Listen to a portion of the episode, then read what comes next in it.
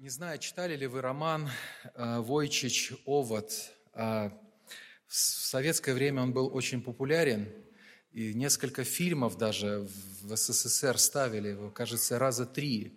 Книги его, э, эти книги были очень издаваемы, и это понятно почему, особенно в советское время, потому что главный герой романа – событие которого происходит в XIX веке в Италии во время такого революционного настроения.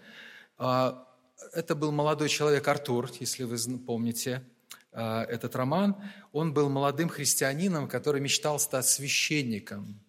А, но он столкнулся с предательством, с предательством своих ближних, несправедливостью и очень такой жестокостью по отношению к нему властей – он отрекся от христианской веры, именно по этой причине этот роман был популярен в СССР, и стал таким революционером под, псевдоним, под псевдонимом Овод.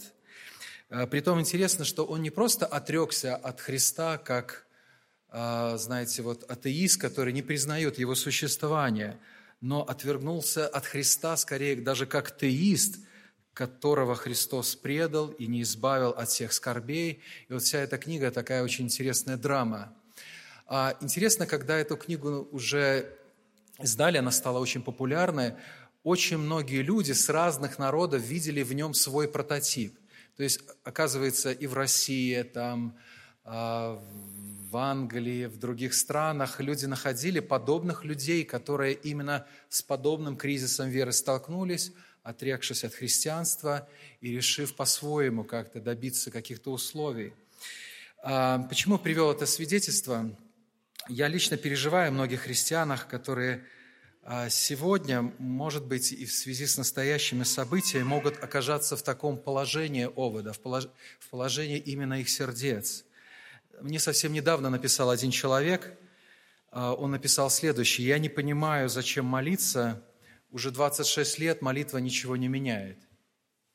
А, конечно, мы много с ним говорили, в том числе ну, об истинной надежде, которая как раз и делает любую нашу молитву и благословение. Но я понимаю, что нет простого ответа на эти вопросы, но думаю, что история об отчаявшемся Клеопе и его товарище из 24 главы Евангелия от Луки – это последняя глава, которым завершается Евангелие – может помочь всем тем, кто сталкивается с подобным кризисом веры во времена разных бедствий, не только, может быть, таких глобальных, но и каких-то своих, личных, локальных.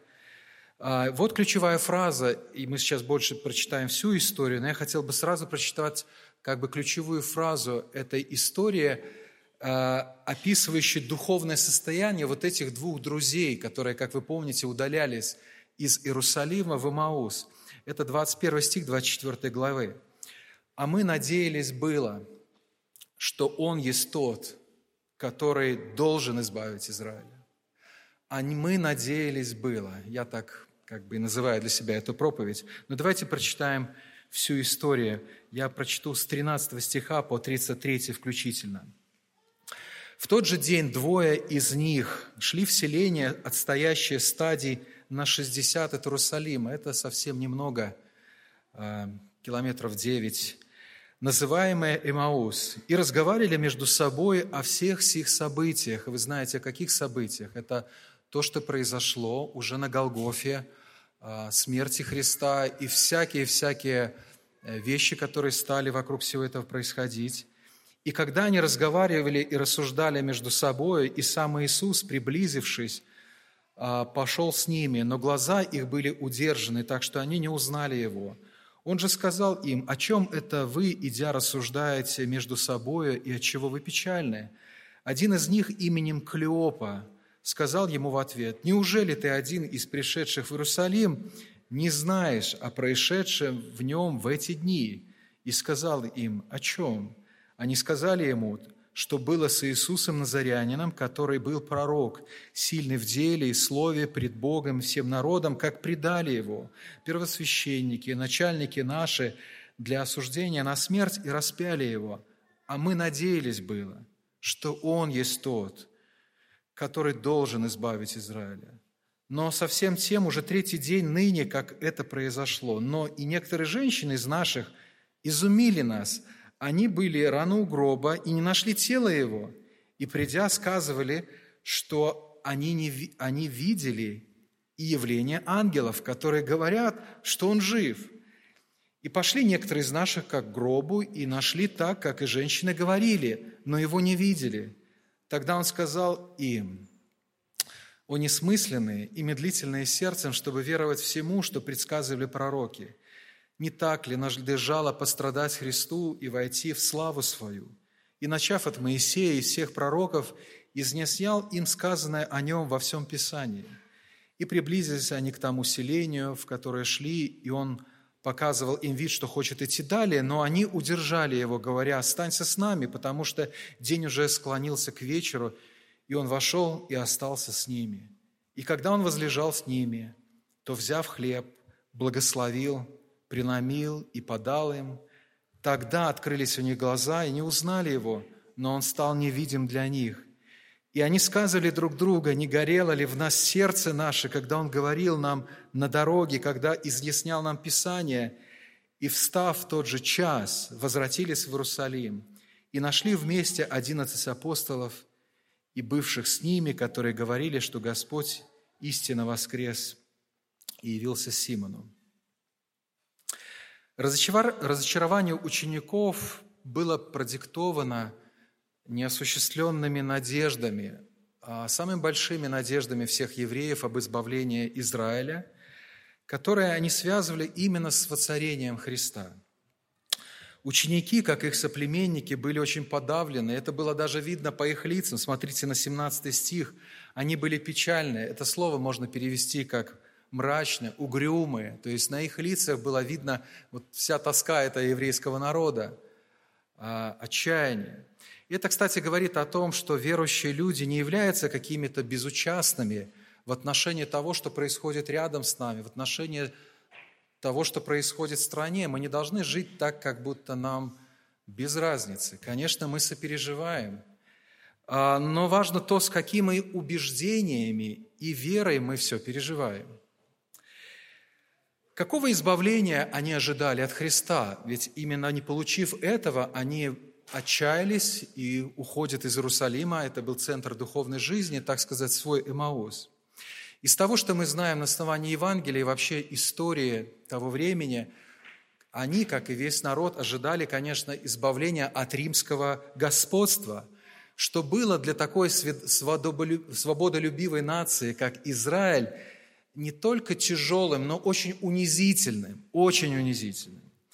Они ожидали избавления от коррумпированных правителей, таких как династия Ирода, которые просто передавали власть из рук в руки, но это, тем не менее, была очень коррумпированная власть.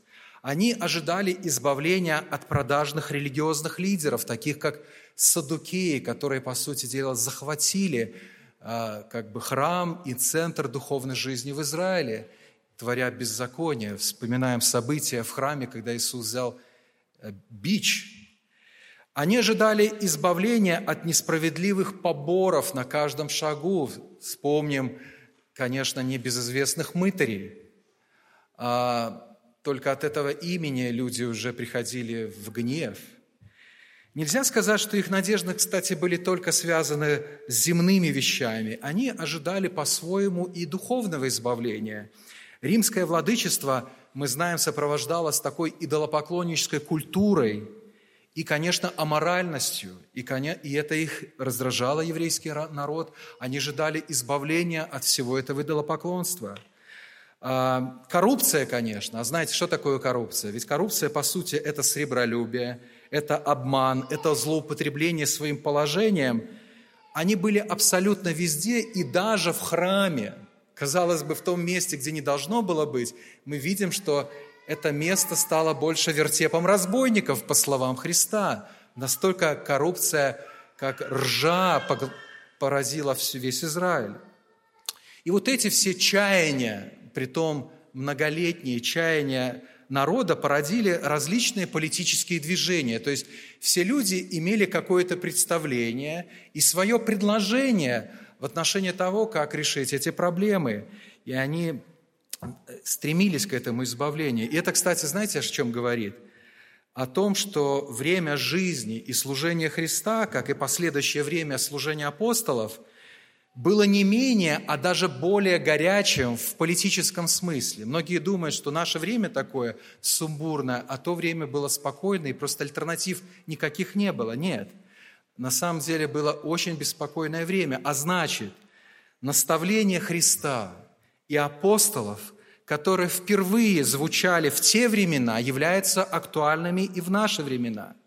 Аргумент, который в последнее время слышу – что наше время сильно отличается от прошлого, поэтому библейские тексты следует подвергнуть сильному пересмотру, он на самом деле несостоятелен.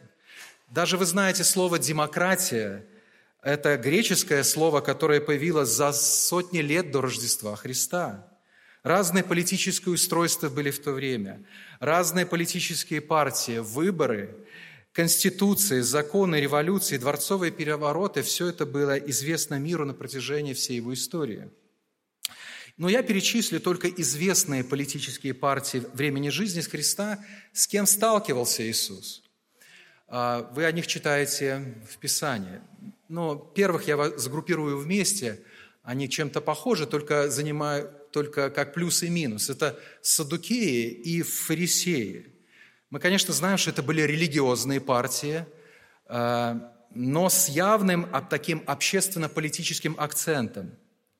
Именно фарисеи и садукеи составляли Синедрион, э, который являлся своего рода парламентом Израиля. Конечно, он был подчинен, к сожалению, Риму, но тем не менее у них было такое, был какой-то парламент, который решал судебные, политические разные вопросы. И обе партии в политическом смысле были очень непримиримы по отношению друг к другу. Садукеи были очень весьма лояльны римской власти, их э, ставленникам, таких как Ирод. Фарисеи, напротив, были в оппозиции римлянам.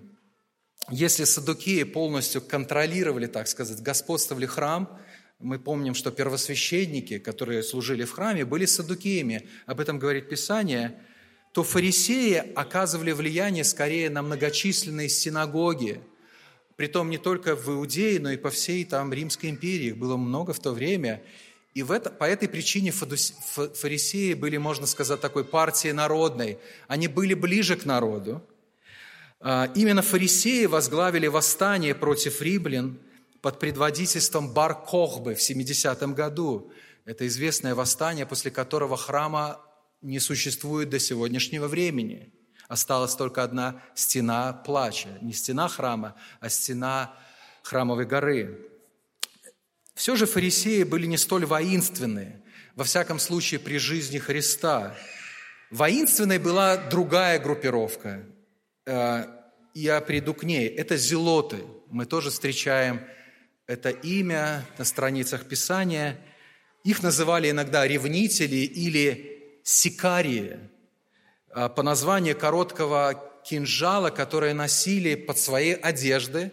Вы знаете, для кого кинжал предназначен был? Это не для того, чтобы там порезать овощи, а для того, чтобы всадить его римскому гражданину, солдату, конечно же, или же его ставленникам, таких как, как Матфей, то есть как мытари. Кстати, парадоксально, что мы знаем, что в команде Иисуса среди двенадцати был как минимум один зелот по имени Симон и один мытарь по имени Матфей. Вообще Симон должен был э, презирать или даже уничтожить таких, как Матфей. Но вот благодаря влиянию Христа они стали частью такой единой команды, покоряющей мир для Христа.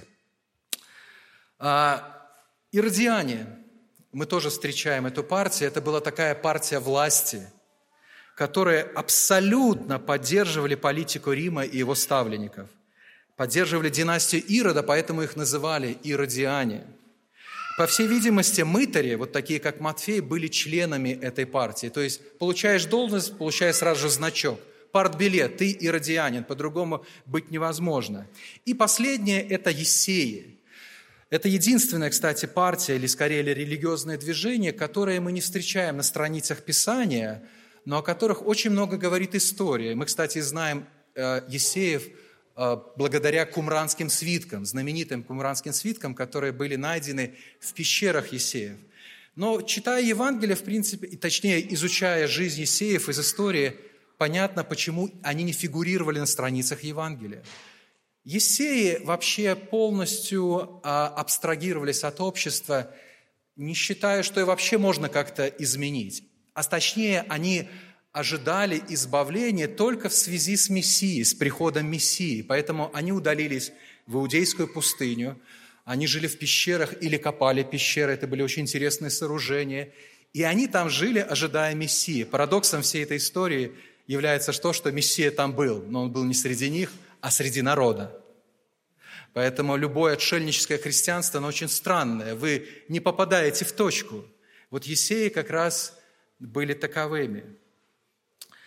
Обзор вот этих партий поможет, знаете, нам отчасти, я не беру смелость так заявить, но отчасти понять как бы политические взгляды Христа и его учеников на основании того, что ни Христос, ни его ученики не стали частью ни одной из этих движений и партий. Мы знаем, как я уже сказал, некоторые из учеников принадлежали некоторым партиям, но только до встречи со Христом. Мы вспоминаем драматическое событие, когда Матфей встретился с Иисусом. Он же не просто оставил там столик свой, он положил, можно сказать, партбилет и все другое, и, э, и он пошел за Христом, отказавшись от всех привилегий этой весьма холеной жизни. Вспоминайте, как жил Закхей, допустим. Мы видим, что они не примкнули ни к садукеям, ни к иродианам с их такой провластной или подвластной политикой – для которых религия просто обслуживает интересы господствующего класса. К сожалению, мы сегодня встречаемся с таким, когда религия и храмы обслуживают только же интересы э, просто власти той, которая есть в стране. Меняется власть, меняется убеждение веры. Иисус и его ученики не припнули ни к зелотам, ни к фарисеям с их в разной степени оппозиционностью по отношению к власти – Иисус, как мы знаем, не стал Спартаком, его ученики не стали политическими революционерами, хотя, конечно, вы понимаете, что Иисус обладал бы величайшей властью, Он мог призвать не просто людей, а легион ангелов для того, чтобы решить любые проблемы этого мира. Ну и, конечно же, Иисус и его ученики не примкнули к Есеям, которые просто удалились от мира а, – это просто интересно для размышления нашего. Но как же тогда ученики Христа, как и многие люди в народе, связывали все-таки служение Христа, которое протекало перед ними, с избавлением, с, э, с избавлением их страны, в том числе в политическом смысле. А что в Иисусе, в Его словах, в Его делах было такое, что как бы подогревала их надежды на избавление. Ну вот сегодня, нет, завтра, ну вот обязательно что-то изменится. И ответ на этот вопрос мы находим в Евангелии. Во-первых, учение Иисуса. Оно было очень тесно связано, как вы помните, с темой о Божьем Царстве. Иисус проповедовал о том, что приблизилось Царствие Божие. И, кстати, евреи никогда не понимали Царство Божие исключительно духовно – то есть они ожидали реального физического царства Израиля, обещанного их отцам и пророкам. А, но в большей степени это даже не учение Иисуса, но дела Иисуса подогревали в ним вот этот а, интерес, жажду к избавлению. Иисус являл чудеса и знамения. Об этом говорят все Евангелия. Россыпью Э, чудеса, представленные Христа. Он был велик. Его чудесная власть проявлялась над бесами, мы знаем, над болезнями, смертью, э, над людьми и их нуждами. Мы уже сегодня, а, ну, мы помним, в молитве даже слышали, что Иисус мог насытить пять тысяч человек с помощью нескольких хлебов и рыбок, а потом четыре тысячи. То есть Иисус реально проявлял власть. И все это воспринимали люди как божественные ресурсы для избавления. Имея такие, такую силу, Он одним махом решит, наконец-то, все наши проблемы, которые у нас просто накопились горой. Вот обобщенно эти надежды мы слышим из уст двух учеников. Я сделал такой обзор, возвращаемся к ним.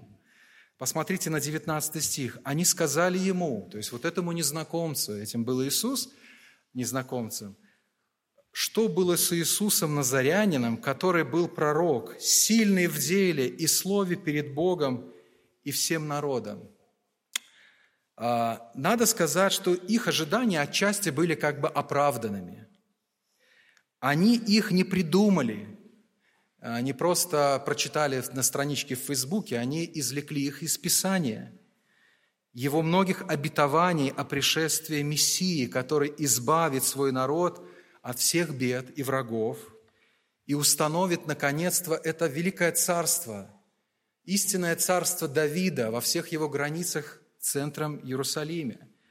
Они же не просто так скандировали в лежащему недели раньше на осленке Иисусу в Иерусалим, Асанна сыну Давидову.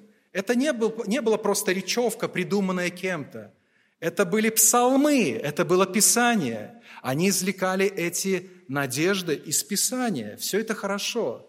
Но при этом они что-то важное упустили из тех же Писаний говорящих о приходе и служении Христа, а именно они упустили самое важное сообщение Писания о Его смерти, так же, как они опустили в целом все учение Писания об искуплении или избавлении посредством искупительной жертвы. Каким-то образом ученики Христа умудрились даже забыть слова самого Христа, который неоднократно говорил, что его ожидают грядущие страдания в Иерусалиме, и он должен воскреснуть. Но вот как-то пролетели мимо ушей все эти слова, они забыли. Друзья, эти истины настолько важны, что без понимания их вы не понимаете Христа вовсе. Он для вас остается вот этим незнакомцем. Вы можете годы жизни рядом с ним провести – но если вы не понимаете главные истины его жизни, а связанные с искуплением через его смерть и воскресение, он для вас незнакомец, каким он предстал перед Клеопой и его другом.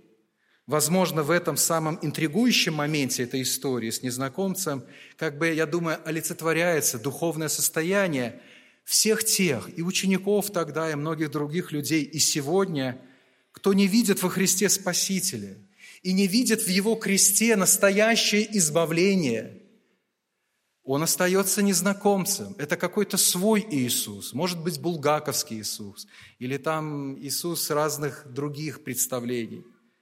Позже апостол Павел скажет, это 2 Коринфянам 3 глава, что у людей, которые читают Писание, но не видят в нем истину об искуплении, помните, что сказано? Пелена на глазах как мы по-русски говорим, смотрят в книгу, видят ну, что-то другое. Пелена на глазах, и эта пелена, согласно Павлам, снимается только Христом. Именно столкнувшись вот с этими событиями, смертью Христа, они не увидели в них Божий замысел. И поэтому Клеопа, его товарищ, можно сказать, похоронили вместе со Христом в его гробнице свои надежды, на избавление и отправили свой Эмаус. Э, Эмаус находился ниже географически, чем Иерусалим, и, можно сказать, их топографическое путешествие вниз отображало то, что происходило в сердце. Они уходили просто вниз, подобно Артуру, который скоро станет оводом, и его оттуда уже не достанешь. Он просто будет ненавидеть всех. Полное отчаяние. Свою грусть и смущение они передают Иисусу, который пока остается незнакомцем для них. Давайте почитаем с 20 стиха, как они говорят, «Предали Его, первосвященники и начальники наши для осуждения на смерть и распяли Его. А мы надеялись было, снова это с эти фразы, а мы надеялись было, что Он есть тот, который должен избавить Израиля. Но совсем тем уже третий день ныне, как это произошло, эти три ужасных дня. Но некоторые женщины из наших изумили нас, они были рано у гроба, и не нашли тело его, и придя, сказывали, что они видели явление ангелов, которые говорят, что он жив. И пошли некоторые из наших к гробу и нашли так, как женщины говорили, но его не видели. Слушайте, они говорят то, что словно сегодня Франсуа рассказывал. Это, это Евангелие. Они рассказывают о смерти, событиях смерти и о воскресении Христа. Это есть Евангелие, но при этом остаются печальными, смущенными и удаляющимися. Они знают сами факты событий, но никаким образом не понимают, не видят в них Божий замысел. Именно поэтому, друзья, Иисус берет на себя роль проповедника, глашатая истины, изъясняющего им истины Писания. Возможно, в этом кроется еще одна причина, по которой Иисус принял решение остаться для них незнакомцем – то есть это было чудо, но чудо в том, чтобы они не узнали Его. А, они должны были познать Христа и Его искупительный замысел не посредством чудес, но посредством Писания, которое нам достаточно для веры во Христа. Иисус говорит, откроем Библию. О чем говорил с ними незнакомец? Во-первых, смотрите 25 стих. Он укоряет их в неведении, он обличает. Так действует благая весть. Он укоряет их. Он ставит диагноз их неверию в смерти и воскресении Христа. Смотрите, какой диагноз. Несмысленные и медлительные сердцем.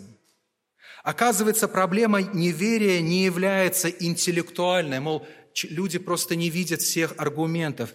Согласно Писанию, проблема неверия в Бога в целом и неверие в Христа в частности является проблемой нравственной, проблема сердца. У Артура, ставшего ободом, проблема была нравственная, когда он столкнулся с определенной тяжестью для своего сердца, и оно стало черствым по отношению к Христу. Возможно, Клеопа и его товарищ, как и все соплеменники, были настолько охвачены ожиданиями избавления от земных бед, и мы их мы можем понять. Мы сочувствуем им – мы тоже переживаем это. Мы же как бы люди, понятно. Когда плохо, когда плохо. Когда ложь, это ложь. Когда бьют, это бьют. Этому радоваться не будем. Но настолько они были ожи... захвачены ожиданием избавления от земных бед, что просто пропускали мимо ушей и слова Писания, и даже прямые слова самого Христа. Друзья, так и сегодня – Крест Христа для многих не имеет смысла, поскольку им нужен только меч Христа.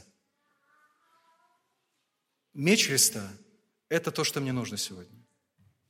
Во-вторых, смотрите, что Иисус говорит дальше, 26-27 стих. На основании самого Писания, мы помним, Иисус не использует ни чудеса, ничего, просто на основании э, Писания, а именно на основании Моисея, то есть Пятикнижия, Торы, как евреи говорят – и всех пророков, здесь маленькое пояснение, что означает всех пророков. Это не только непосредственно пророки, но это и поэтические книги, исторические книги. То есть, когда они смотрели на Ветхий Завет, они говорили Моисей и пророки, так они олицетворяли. Поэтому Самуила называли пророка, Давида называли тоже пророком. Так вот, на основании всего Писания Иисус объяснял учение о своих страданиях и своем воскресении – Иисус посредством Писания совершал вот эту операцию, офтальмологическую на их глазах и кардиологическую на их сердце. Ничто не изменит этот людей, как только Евангелие. Никакие аргументы самые лучшие не изменят, только настоящая истина Евангелия, яркая, на основании Писания, производит, открывает глаза, мировоззрение другое становится у людей, и сердца меняются – Позже они скажут, смотрите 32 стих, послушайте, они свидетельствуют, что происходило с ними. «Не горело ли в нас сердце наше?» Горит. Работа происходит, когда Он говорил нам на дороге и когда изъяснял нам Писание. Писание – это истинный меч. Именно в смерти и воскресении Христа, друзья, открывается нам путь к избавлению, к истинному избавлению, долгожданному избавлению, лучшему избавлению, которое может только быть в этом мире. Не от господства Рима или другой державы, а от господства греха, который, в отличие от Рима, не просто приведет вас на арену львов или горящих там факелов, он привез вас в горящий преисподнюю грех. Не от несчастья недолгой жизни, а от несчастья вечной жизни избавляет нас Христос. Не от коррумпированных чиновников, но от дьявола, который человека-ненавистник. Не от внешних врагов, но от самого ужасного врага, от самого себя. Вот какое избавление производит Христос. Друзья, какой царь, какой президент, какой правитель в этом мире даст нам такое избавление? И мы можем знать только Иисус. Это с лихвой покрывает все другие переживания о неосуществившихся надеждах и избавлениях, которые, да, мы отчасти ожидаем, и это нормально. Даже что-то делать ради этого а, под, под покровом Христа и Его Слова.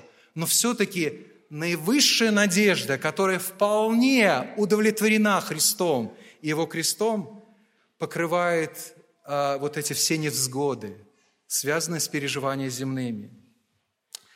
Именно после слов Христа, на основании Писания о своей смерти и воскресении, интересно, что Иисус перестает быть невидим, невидимкой для них.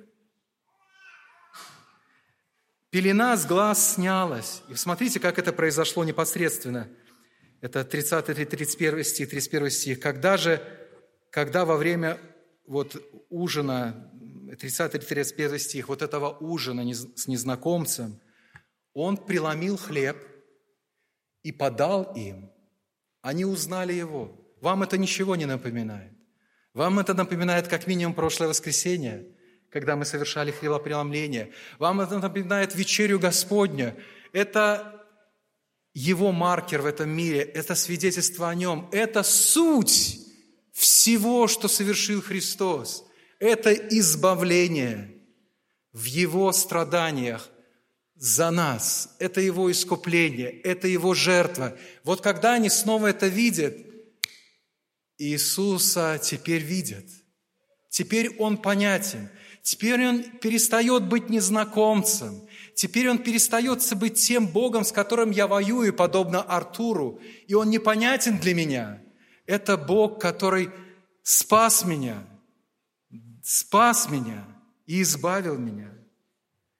История завершается удивительно. 33 стих, смотрите. Вы помните, их маршрут был Иерусалим и Маус, и у них не было никаких планов возвращаться обратно. Но, кстати, хотя история называется «Дорога в Маус», они ж туда никак и не, так и не пришли. 33 стих.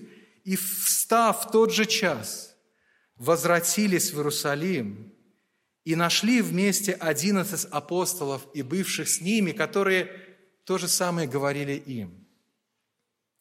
Друзья Клеопа и его друг возвратились обратно не просто в Иерусалим – но к радостной жизни, служению Христу и всем людям, свидетельство о Христе, свидетельство об истинном избавлении. Друзья, мир не поменялся. Впереди ожидало гораздо большее бедствие. Впереди ожидало разрушение храма и всей страны. Но началось избавление всего мира. Всего мира. И сегодня мы здесь, в Беларуси, как и Франсуа в Москве или там в Камеруне, мы избавлены благодаря невероятной силе Евангелия, провозглашаемого Писания.